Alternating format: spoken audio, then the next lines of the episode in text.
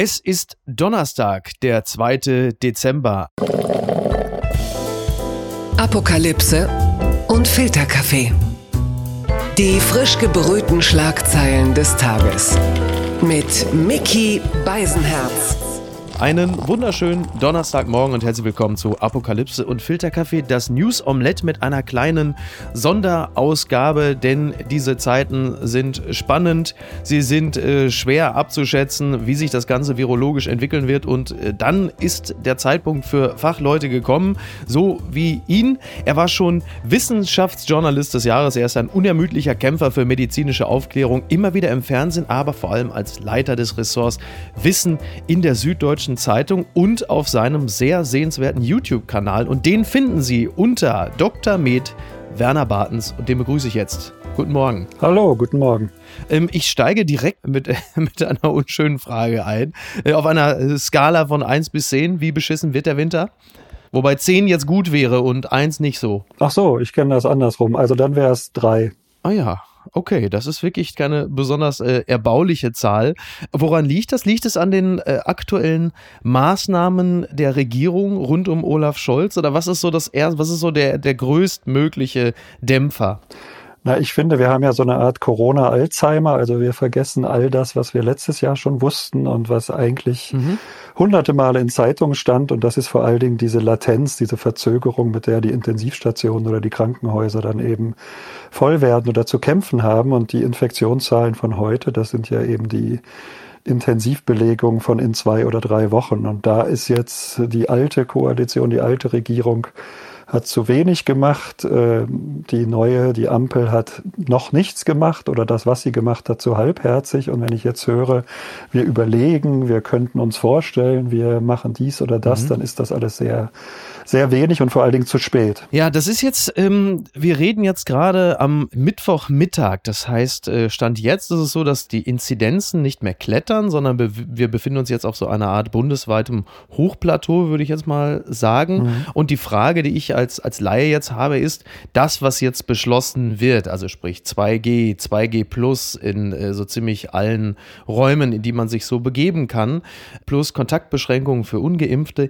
ist das ausreichend? Ist es jetzt ein Wert, bei dem ich sagen kann, naja, guck mal, wir kommen jetzt nicht mehr über 60.000 Neuinfektionen, die Inzidenz liegt bundesweit so bei 450, das könnte doch reichen. Nee, das reicht eben nicht, weil selbst wenn wir 50.000 Neuinfektionen noch hätten, also ein bisschen weniger Inzidenz als jetzt, dann würde das ja bedeuten, dass trotzdem noch äh, ein paar tausend Menschen ins Krankenhaus müssen, und zwar von jedem Tag von der Inzidenz, die wir an einem Tag haben an Neuinfektionen, und dass einige hundert davon sterben werden. Also 50.000 ist ein furchtbarer Wert. Und der lässt sich wodurch am besten drosseln? Also vorweg würde ich gerne noch sagen, es ist Quatsch, wenn man sagt, das bringt ja jetzt akut nichts, weil das sagen wir schon jetzt seit vier Wochen über die Impfpflicht. Und wenn wir seit vier Wochen eine Impfpflicht hätten, dann würde sich das Impfpflicht in dem Moment, wo ich impfe, dauert es ja ungefähr sechs Wochen, bis ich einen kompletten Schutz habe. Drei, vier Wochen Abstand zwischen erster und zweiter Woche und dann nochmal zwei Wochen bis zur zweiten Impfung, bis die voll, vollen Schutz bietet. Ähm, und deswegen ist es sehr wohl richtig, dass man auch Dinge macht, die nicht heute helfen oder morgen, sondern vielleicht in vier vier oder sechs Wochen, weil der Winter ist ja noch lang. Das ist das eine. Also ich wäre schon längst für eine Impfpflicht für Pflege und äh, medizinisches Personal gewesen. Ich bin auch schon Nur länger. Dafür? Nee, oder, nee, ich bin, nee, ich bin auch für eine allgemeine Impfpflicht. Wir haben eine Gurtpflicht, wir haben eine ähm, Masernimpfpflicht übrigens. In Belgien gibt es eine Wahlpflicht. Das heißt ja nicht, dass die Polizei kommt und einen abholt und, und ja, ins Impfzentrum ja. äh, schleppt. Und ich finde auch diesen psychologischen Aspekt sehr hilfreich. Es gibt ja neben den Hardcore-Gegnern und Kritikern gibt es ja auch Leute, die sagen, naja, ich weiß nicht so richtig. Und wenn man denen die psychologische Erleichterung bieten würde, dass man sagt, du musst es einfach machen, mhm. dann könnte das, glaube ich, auch nochmal vielleicht fünf Prozent, acht Prozent der zweifelnden, zögernden ähm, umstimmen. Das hatten wir, diesen Gedanken hatten wir auch schon mal äh, geäußert, beziehungsweise ich habe es auch schon mal niedergeschrieben, ähm, dass es für Leute, die sich da intellektuell so ein bisschen und auch ideologisch verheddert haben, dass sie halt eben genau von dieser Last äh, dann entbunden sind, dass man sagt, naja, wenn es Pflicht ist, dann kommst du auch aus deiner eigenen Peer Group so ein bisschen besser raus. Genau. Äh, indem man sich dann einig ist, dass man sagt, naja, wir sind dagegen und du sagst, ja, sorry, aber es ist jetzt einfach Pflicht. Genau, genau. Die Verpflichtung und da kann ich mich nicht wehren und dann hätte man damit schon mal sozusagen einigen über die Schwelle geholfen, die sie sich vielleicht selbst errichtet haben. Das fände ich gut. Dann kann man natürlich, also ich bin auch dafür, dass man 2G und 2G Plus macht und dass man aber trotzdem sagt, das weiß man jetzt ja mittlerweile, die Impfung schützt und die hilft und die schützt gut. Aber wer noch nicht geboostert ist, der hat eben ein etwas höheres Risiko, zumindest sich anzustecken. Vor schweren Verläufen ist man auch nach, wenn die Impfung mehrere Monate zurückliegt, noch einigermaßen geschützt. Also das ist Quatsch zu sagen, dass die Impfung dann komplett an Wirkung verloren hat. Aber trotzdem sollte man auch den Geimpften sagen, deswegen sollen sie trotzdem auch darauf achten, dass sie jetzt nicht gerade irgendwie große Partys feiern oder sich in großer Menge treffen. Mhm. Und für Großveranstaltungen absagen wäre ich allerdings auch. Es ist bedauerlich, aber ähm, da Was bedeutet Großveranstaltung in dem Zusammenhang? Wo, wann, wo beginnt groß? Naja, ich würde jetzt sozusagen den Appell an die Leute richten, dass sie sagen, man soll sich nicht mehr mit mehr als 30, 40 Leuten treffen und mhm. wenn dann Abstand halten, aber das jetzt wie letztes Wochenende noch Köln gegen Gladbach vor 50.000 spielt und gleichzeitig Leipzig äh, vor keinem Publikum, das war natürlich eine absurde Schieflage und natürlich haben die beiden Bundesländer unterschiedliche Inzidenzen, aber trotzdem ist das gerade in Köln nach dem Karneval vor drei, vier vier Wochen nach jetzt diesen Spielen. Also das ist irgendwie prima Geschichte für das Virus. Ja, wobei ja viele Leute sagen, nach dem 11.11. .11. war das ja für das Infektionsgeschehen jetzt gar kein relevanter Treiber. Das kann man, glaube ich, noch nicht so genau sagen, weil natürlich, äh, wie sich das verteilt und wer da alles war und zum Teil hat man ja auch gesehen, dass die Kontrollen eben doch trotz der Vorgabe nicht so genau waren und das geht ja nun auch gar nicht und schunkeln ohne Maske. Liebe also Grüße an Markus Anfang auch an der Stelle. Ja, also das ist irgendwie eine äh, finde ich, da lügt man sich was in die Tasche, genauso wie manche Hochrechnungen von Fußballfunktionären, die sagen, das spielt im Stadion keine Rolle. Also das ist einfach, einfach Unsinn nach allem, was man weiß. Inwieweit äh, teilt sich das Ganze eigentlich auf in, in Bezug auf Politikversagen versus Gesellschaftsversagen? Weil man zeigt natürlich mit dem Finger immer gerne auf die Regierenden, aber inwieweit äh, hat auch Gesellschaft da ihren Anteil an dem, was wir jetzt gerade an Neuinfektionen an jedem Tag haben? Ja, mindestens genauso, klar. Äh, ich meine, einerseits ist dieser Wunsch nach Entlastung total verständlich, dass die Leute sagen, jetzt haben wir ein halbwegs milden, glimpflichen Sommer gehabt. Ich will endlich zurück zur Normalität, was immer das auch ist. Aber diese Geschichten, dass man dann eben im Oktober noch irgendwie in Clubs, in Discos, in Geht-Partys macht und so, das, wo die ganze Geschichte noch nicht vorbei ist und wo die Warnung aus der Wissenschaft ja wirklich seit Juli kam und nicht nur aus der Wissenschaft, sondern auch vom Robert-Koch-Institut, auch wenn Markus Söder versucht hat, das irgendwie sich da anders rauszuschlawinern, dass das gar ja, nicht Er sagt ja, die Wissenschaftler seien alle genauso erstaunt gewesen wie er. Das heißt also, wann immer Markus Söder erstaunt ist, kann er nicht alleine erstaunt sein. Das ist irgendwie eine ziemlich dreiste Unverschämtheit, weil es gab Dutzende Studien, das haben auch die entsprechenden Leute, die wir ja nun alle jetzt hinlänglich kennen, ja. breit kommuniziert über alle Medien. Das Robert Koch Institut hat es geschrieben, wo ja auch nun jetzt viele Laien inzwischen draufkommen. Also da muss er schon auf einer einsamen Insel oder auf einem sehr hohen und sonst nicht zu erreichenden Berg gewesen sein, um das nicht zu hören. Ja gut, dass der sich auf einem Berg oder in einem Turm befindet, den Eindruck hat man sowieso manchmal. Aber inwieweit hat aber auch die Politik da es verpasst, Mittler zu sein zwischen den von dir bereits angesprochenen Wissenschaftlern und der Gesellschaft. Du hast nämlich gesagt, die Wissenschaftler haben es gesagt und die Gesellschaft hat einfach weitergefeiert. Aber wäre es da nicht genau an der Stelle wichtig gewesen, dass die Politik, wer auch immer, da viel stärker den Verstärker gespielt hätte für die Warnung aus der Wissenschaft. Ja, guter Witz. Von wem hätte man das denn erwarten sollen in der Wissenschaft? Also da finde ich, gibt es ein wahnsinniges Cherry-Picking in dieser Zeit, so Rosinenpickerei. Jeder sucht sich den Wissenschaftler, der ihm passt. Da gab es ja auch äh,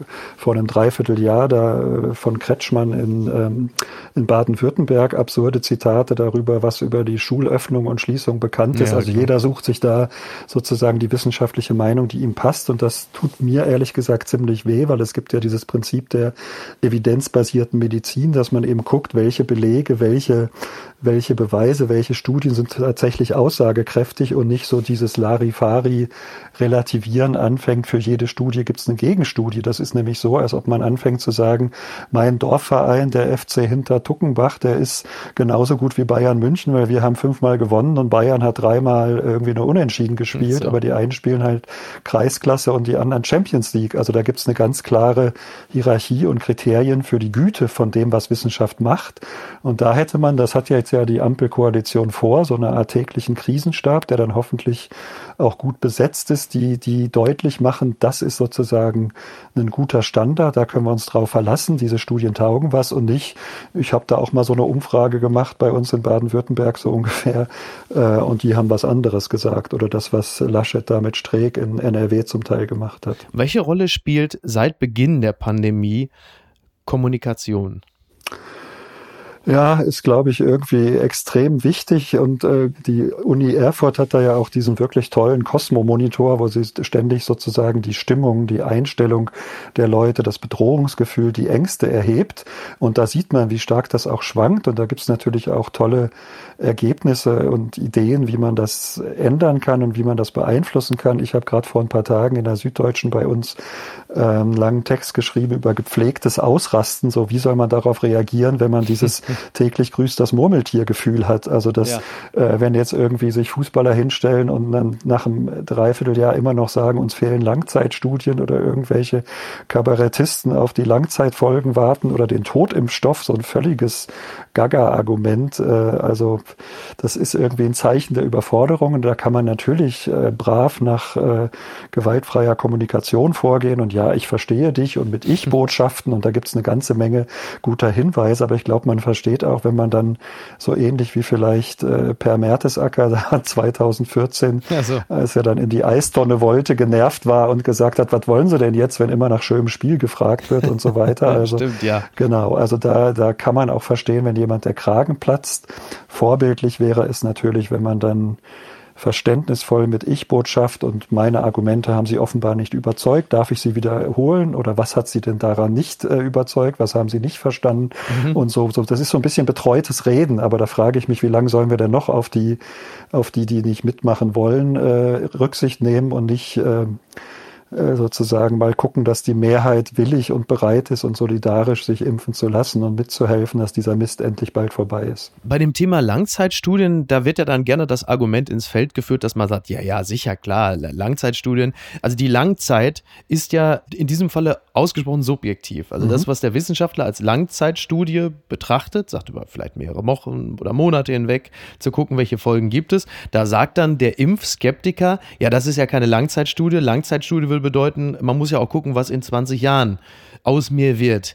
Wieso ist das dann kompletter Blödsinn? Na, das eine ist, dass man rein wissenschaftstheoretisch natürlich nie irgendwas ausschließen kann. Man kann auch nicht ausschließen, dass Maulwürfe. Aha, sagt jetzt der Impfskeptiker natürlich, siehste, jetzt knickt er ein. Nee, er knickt nicht ein. Das ist genauso, wie man nie ausschließen kann, dass Maulwürfe Integralrechnung beherrschen oder Schweine selbstständig zum Mond fliegen können. Also das ist, äh, das lässt sich nie ausschließen. Aber was jetzt Elon Langzeit Musk träumt bereits davon. Von Maulwürfen, die Integralrechnung können? Vielleicht, ja. die, ja, die, die wollen auch kein Gehalt. genau. Ja, aber was Langzeitstudien und Impfungen angeht, also man weiß eigentlich aus allen Erfahrungen mit Impfungen und sehr, sehr seltene Le Nebenwirkungen gibt es ja bei jeder Impfung, mhm. dass sie innerhalb von wenigen Minuten, von Stunden oder allenfalls ein paar Tagen und wenigen Wochen auftreten. Also die, die jetzt aufgetreten sind, auch von denen alle schon mal gehört haben, auch wenn sie bei zwei von 100.000 Menschen auftreten, also extrem selten sind. Also sprich ähm, Herzmuskelentzündung, Myokarditis oder eben diese noch selteneren Hirnvenenthrombosen. Ja. Die sind im Durchschnitt nach wenigen Tagen oder wenigen Wochen aufgetreten. Und äh, das Paradoxe ist für die Impfskeptiker oder Kritiker, gerade weil jetzt inzwischen mehr als sieben Milliarden Dosen weltweit äh, verspritzt worden sind, gerade deswegen hat man einen so genauen Überblick über die Nebenwirkungen wie bei keinem anderen Medikament und keiner anderen Impfung. Ja. Also wenn man jetzt beispielsweise nur ein paar tausend Menschen in Deutschland die Impfung gegeben hätte, dann wäre das mit den Myokarditiden und mit diesen seltenen Hirnvenenthrombosen noch überhaupt nicht aufgefallen, sondern vielleicht erst in zwei, drei Jahren. Und dann hätte man gesagt, siehst du, nach zwei, drei Jahren gibt es diese Langzeitfolgen, mhm. aber da sind sie dann erst sozusagen sozusagen detektiert worden statistisch. Aufgetreten sind sie trotzdem nach zwei, drei Wochen jeweils nach der Impfung ungefähr oder nach wenigen Tagen sogar. Versuchen wir es mal anders als meistens im Internet und beleidigen Precht nicht, sondern versuchen seine Bedenken ernst zu nehmen, wenn er einen Satz sagt wie, ich würde meine Kinder niemals impfen lassen, weil deren Immunsystem ja noch im Aufbau begriffen ist. Hat er da einen Punkt? Also der Punkt, dass das Immunsystem bei Kindern im Aufbau begriffen ist, da hat er unbedingt recht. Die Intelligenz von Menschen ist hoffentlich auch ein Leben lang im Aufbau begriffen. Deswegen sollte man auch da aufpassen, was man ihnen zumutet. Andererseits, und das ist eben die Sache von jetzt Champions League oder Kreisklasse, gibt es ja nun inzwischen Studien, die zeigen, die Sicherheit dieser Impfung ist auch bei Kindern so, dass man guten Gewissens das denen geben kann. Von 12 bis 17 weiß man das schon länger, von 5 bis 11 ist es jetzt auch zugelassen, aber die STIKO hat es ja noch nicht empfohlen.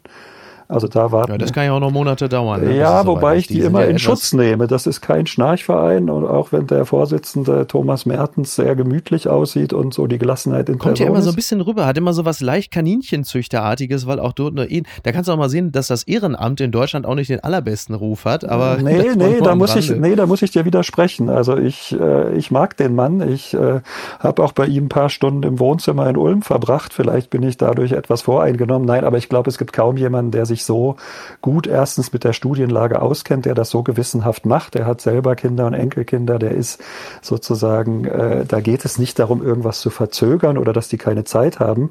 Der Mann ist außerdem im Ruhestand und macht den ganzen Tag acht, neun oder zehn Stunden nichts anderes, als sich damit zu beschäftigen. Also ja.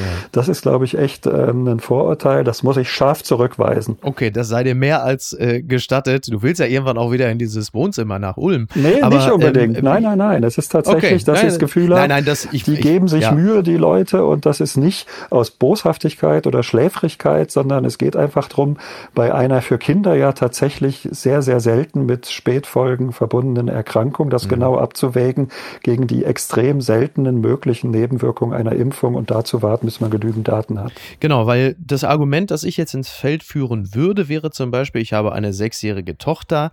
Naja, komm, also die kriegt dann vielleicht, wenn sie Corona hat, da hat sie einen leichten Schnupfen und dann ist das Thema durch. Warum soll ich sie einer Impfung aussetzen? Die Kinder müssen doch nicht mehr gespritzt bekommen als unbedingt nötig.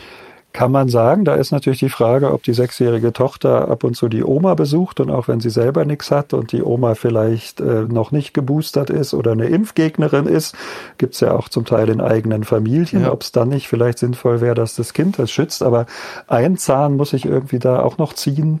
Was mich geärgert hat, dass man es jetzt auf die Kinder abgewälzt hat, dass die das quasi epidemiologisch rausreißen sollen. Mhm. Und da ist dieser Anteil der fünf bis elfjährigen, das sind nur, glaube ich, sechs oder sieben Prozent der Bevölkerung. Also um die Impfquote insgesamt genau. etwas zu steigern und zu sagen, es sieht bei uns doch super aus. Und wenn man annimmt, dass sich die Hälfte von denen impfen lässt, weil 45, 48 Prozent sind, glaube ich, von den 12- bis 17-Jährigen geimpft und ich glaube nicht, dass man bei den 5- bis 11-Jährigen überhaupt auf diese Quote käme. Ja. Also wenn man ungefähr die Hälfte hätte, dann hätte man drei, dreieinhalb Prozent. Also von der Gesamtbevölkerung. Ja.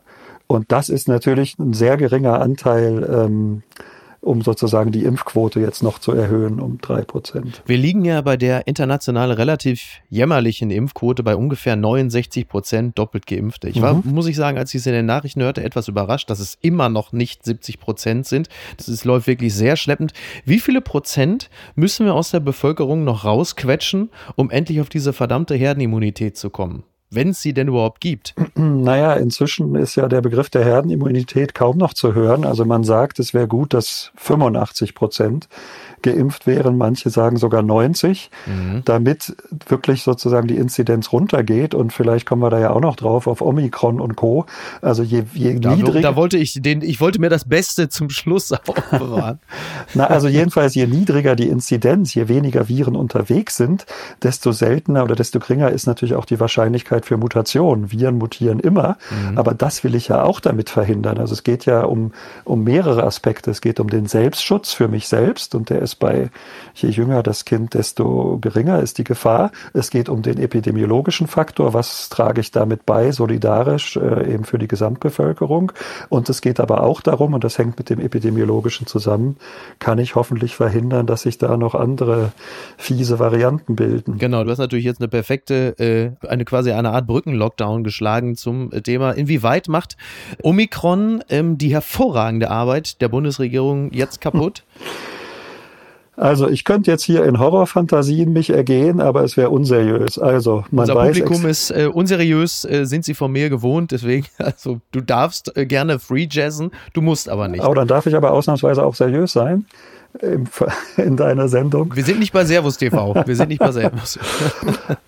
Also, eigentlich müsste man sagen, das ist die Fortschreibung der Geschichte von den drei Fragezeichen. Also, weil wir wissen weder, wie ansteckend das Ding ist, noch wie schwer die Verläufe sind, äh, noch was das, ob das jetzt wirklich sozusagen, was ja so eine, ähm, eine Idee ist, dass es eben Delta verdrängt und noch gefährlicher ist. Ja. Und dazu muss man sagen, dazu sind einfach die Unterschiede zu Südafrika auch zu groß. Aber erstmal vorweg, was die Virologen jetzt beunruhigt, das ist aber jetzt Theorie und Molekülstruktur, das ist, dass es halt an dieser, in dieser Omikron-Variante, da hat man festgestellt, dass es mehr als 50 Mutationen, also Genveränderungen gibt gegenüber den anderen. Oh, 50? Ja. Letzt, gestern waren es noch 30. Nee, es sind 32 am Spike-Protein, das ja. sind vielleicht die 30, die du meinst. Ja, okay, wahrscheinlich. Äh, aber mehr als 50 insgesamt. Und die okay. am Spike-Protein, also die, an diesem Stachel, mit dem das Virus andockt an die Körperzellen. Die Viren müssen ja in die Körperzellen gelangen als Wirtszellen, um sich darin zu vermehren. Die sind insofern etwas besorgniserregend, weil das halt zum einen an der Stelle ist, wo sie andocken, also an der sogenannten Rezeptorbindungsdomäne, also da, wo das Virus eben andockt, genau an der Stelle ist was verändert. Und das zweite ist an der Stelle, wo die Antikörper, also vom eigenen Immunsystem, ja, genau. anfangen, genau. das Viech unschädlich zu machen. Und das tun sie ja sowieso von sich aus, aber das ja. wird natürlich stimuliert durch die Impfung, dass sich ganz viele Antikörper bilden. Und das ist sozusagen das, wenn ich jetzt mir nur die beiden sozusagen zwei Zeichnungen angucke, wie sieht das aus, wie ist die Molekülstruktur, wo sind die Mutationen, dann kann das Anlass zur Sorge bereiten. Das ist sozusagen jetzt das Negative. Ah ja, jetzt kommt das Positive, sehr gut. Genau, Herr Kästner, wo bleibt das Positive?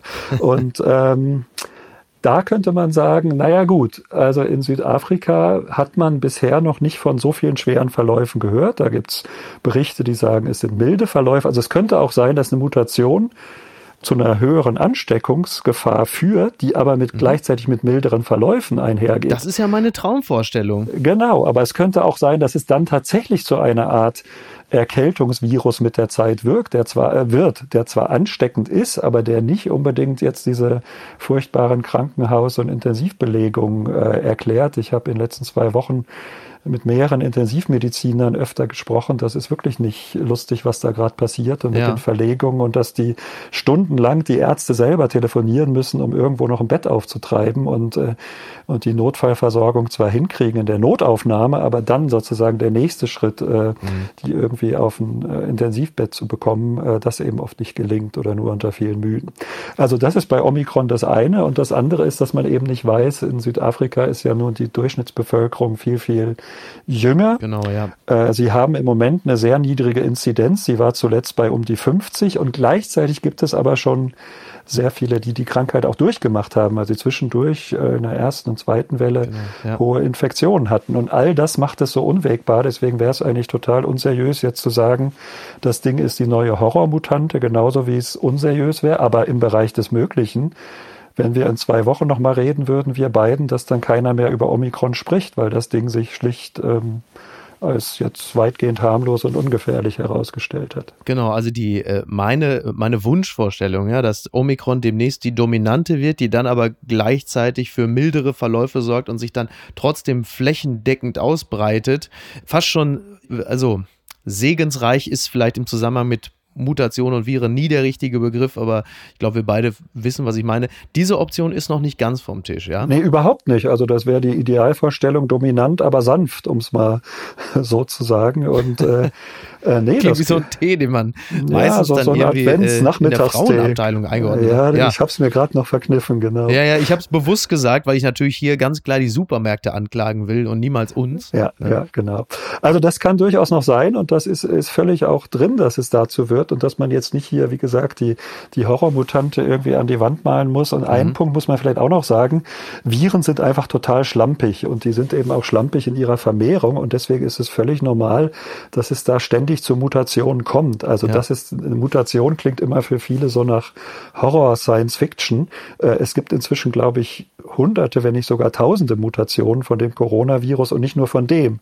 Die meisten gehen unbemerkt wieder ein, weil sie keinen Vorteil für das Virus bieten. Naja, Mü, die, die, die Mü-Variante gab es ja zwischenzeitlich auch. Die war irgendwie, glaube ich, in Kolumbien, rund um Kolumbien. Und man, man soll ja eigentlich das Land ja gar nicht mehr nennen, wo es, wo es mal irgendwie aufgetaucht ist. Aber diese Variante ist ja mittlerweile auch schon wieder komplett zu vernachlässigen. Ja, es gab auch im Frühjahr die kalifornische und die New York-Variante. Äh, da wurde auch dann. Toll, habe ich gar nicht mitbekommen. Ja, ja, genau. Ja großer weiter Welt. Ja, aber das wurde dann auch kurz als die neue Horrorvariante ähm, geschildert. Also dazu vielleicht auch noch die Virologen sagen selber, dass sie auch vorher vorher schon, jetzt zwei Umdrehungen zurück von dem, was wir gesagt haben.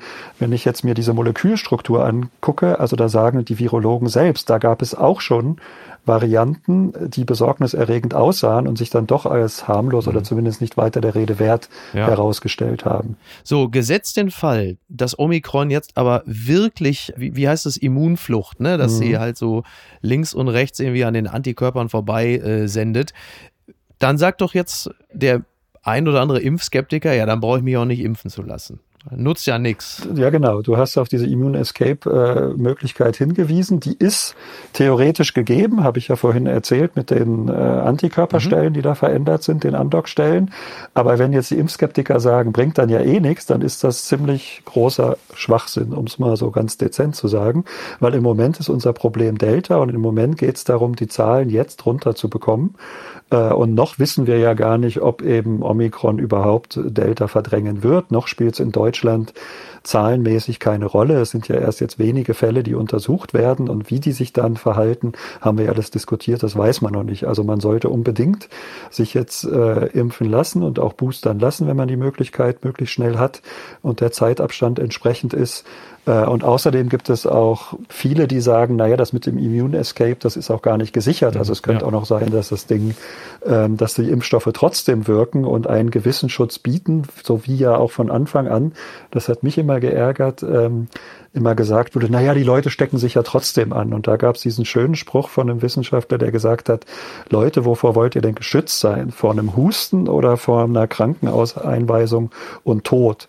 Also das war ja immer so, dass der Schutz vor schweren Verläufen durch die Impfung besser war als der Schutz jetzt nur vor einer Ansteckung. Genau, und das ist so mein Eindruck mittlerweile. Darum kann es ja fast in erster Linie nur noch gehen. Also wenn es darum geht, es gibt dann irgendwelche Durchbrüche oder es gibt neue Varianten. Am Ende ist ja der volle Impfschutz das, worum es alleine schon deshalb geht, um einfach keinen schweren Verlauf zu haben, der dann ja wiederum auch bedeutet, du landest nicht auf der Intensivstation, ergo das Gesundheitssystem wird nicht überlastet, was ja irgendwann irgendwann mal das primäre Ziel war. Ja, und das ist natürlich auch für einen selber, also jetzt nicht nur ums Gesundheitswesen zu schonen, sondern ich finde es auch selbst besser, wenn ich allenfalls ein paar Erkältungssymptome habe und nicht irgendwie auf Intensiv eingeliefert werden muss. Und ich das muss sind wir uns einig. Ja, ich glaube ja, auch. auch und, so. äh, und ich muss, glaube ich, auch noch das, das mal erwähnen mit diesen Impfdurchbrüchen, weil da viele Skeptiker ja immer sagen, oh, die steigen und der Anteil ist bei 40 Prozent oder bei 60 Prozent. Und das ist wie mit Winterreifen. Wenn alle im Winter mit Winterreifen fahren, dann werden 100 Prozent Prozent aller Unfälle Autofahrer mit Winterreifen haben. Mhm. Äh, und das heißt aber nicht, dass Winterreifen nicht schützen. Also das ist eine völlig statistisch logische Entwicklung, dass der Anteil auch der Geimpften an den Patienten im Krankenhaus und auch in den Intensivstationen steigt, weil eben der Anteil der Geimpften insgesamt steigt. Mit wie viel Beruhigung hast du es zur Kenntnis genommen, dass ein äh, Bundeswehrgeneral jetzt äh, das Kommando über den Kampf gegen das Virus in Deutschland übernimmt? Ach, mich nerven schon diese äh, militaristischen Metaphern, wenn es um die Immunologie geht und um das Virus bekämpfen und Abwehrwelle und das ist ja eine, eine komplett. Hat aber in Portugal ja gut funktioniert, ne? Der Mann ist ja sogar in Militäruniform aufgetreten, hat die Portugiesen Portugiesen dazu angehalten, äh, diesen in Anführungsstrichen Kampf gegen das Virus aufzunehmen. Ja, aber wenn ich da mich nicht ganz täusche, haben die vielleicht auch noch mehr Schrecken in den Gliedern, weil sie bis in die 70er Jahre eine Militärdiktatur hatten. Da können sich vielleicht noch manche dran erinnern. Andererseits. Aber würde das nicht normalerweise, um diesen kleinen Exkurs noch zu wagen, aber würde das dann nicht normalerweise eher Auflehnungsimpulse triggern, als dass man sagt, oh Gott, äh, ja, wir machen es, so weil es noch so tief drin steckt? In Deutschland bestimmt. Das wäre natürlich eine schöne Koalition von Anthroposophen und Impfgegnern und Linksgewirkten wie Rechtsradikalen, die sich alle da äh, häufig sammeln. Aber vielleicht statt der doch manchmal irritierenden, meandernden Aussagen von Jens Spahn wäre vielleicht so ein schmucker General auch nicht schlecht. Das würde manche vielleicht noch ansprechen. Uniformen sollen ja auch manche Menschen beeindrucken. Ja, viel schlechter könnte das kaum machen. Wird, wird Jens Spahn in der öffentlichen Betrachtung ungewöhnlich unfair gesehen oder vielleicht sogar noch zu positiv. Also was ich an ihm ja wirklich bewundere, das ist diese Ruhe, die er ausstrahlt, auch wenn überall die Kacke am Dampfen ist, um es mal so dezent auszudrücken. Ähm, wie er das dann trotzdem noch hinkriegt, immer so, wir haben die Lage im Griff, ich habe es nichts falsch gemacht, das hat fast Söder-Qualitäten. Es södert bei ihm ja, ganz gewaltig. Ja, ne? also genau, ja, ja. Das sind Söder-Qualitäten und da ist er wirklich groß, das muss man erstmal können. Ansonsten ist es irgendwie so Pleiten, Pech und Pannen so ein bisschen, ne? so vieles gewesen. Und es ist erstaunlich, wie er ja am Anfang, äh, also wie sozusagen dieser, dieser Imagewandel von dem Manager der Pandemie, der alles im Griff hat, zum, was weiß ich, ja. Masken, äh, da kann ich mich noch gut dran erinnern, dass wir gut ausgestattet sind, was er irgendwie am Anfang sagt und es dann drei Monate gedauert hat, bis die Masken da war, die Impfstoffverteilung, äh, die Impfstoffbestellung. Ist nicht alles seine Schuld, ist nicht alles er, aber das hätte man ja, ja. trotzdem, glaube ich, anders machen können. Und ich glaube nicht, dass der gegenwärtige negative, die negative Wahrnehmung das ist, dass man da so unrecht liegt. Also ich glaube, mehr untergegangen ist in diesem Jahr nur der Wildtyp. ne? Ja. ja, also diese Imagewandel sind erstaunlich, genauso wie natürlich die Ampelkoalition vom Hoffnungsschimmer jetzt zur irgendwie ja, sind die noch irgendwie in der Reha oder was machen die? Also man sich so ein bisschen fragt, äh, warum geht da nicht oder warum geht das nur so hasenfüßig voran? Und wenn ich dann höre, ja, wir müssen uns erstmal noch überlegen oder wir müssen Impfpflicht diskutieren, wir reden über seit vier Wochen oder über die entsprechenden Maßnahmen. Und das ist ja keine Raketenwissenschaft. Also ja. das mit den Viren muss man vielleicht schon ein bisschen verstehen, aber diese anderen Dinge, das habe ich ja am Anfang mit dem Corona-Alzheimer gesagt, da bin ich überrascht. Also so viel mhm. ist jetzt ja nicht dazugekommen an Erkenntnissen, ja. was so die Notwendigkeit und Hilfe von Maßnahmen angeht. Kannst du eigentlich das Wort Instrumentenkasten noch hören? Werkzeugkasten habe ich auch selten gehört in den letzten Tagen. Ja. was ist denn da eigentlich? Das wird immer so getan, als hätte man also dieser, dieser Instrumentenkasten, der viel zitierte, ich sage ja schon, nur noch 32.568 Mal Instrumentenkasten bis Weihnachten, da wird ja immer so getan, als läge da so unfassbar viel drin. Ich habe das Gefühl, dieser Instrumentenkasten ist vergleichsweise leer. Da ist jetzt also zusätzlich zu den bekannten Maßnahmen der, der letzten zwölf Monate ist jetzt noch die Impfung dazugekommen, immerhin.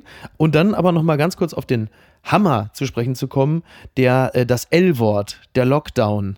Ja oder nein?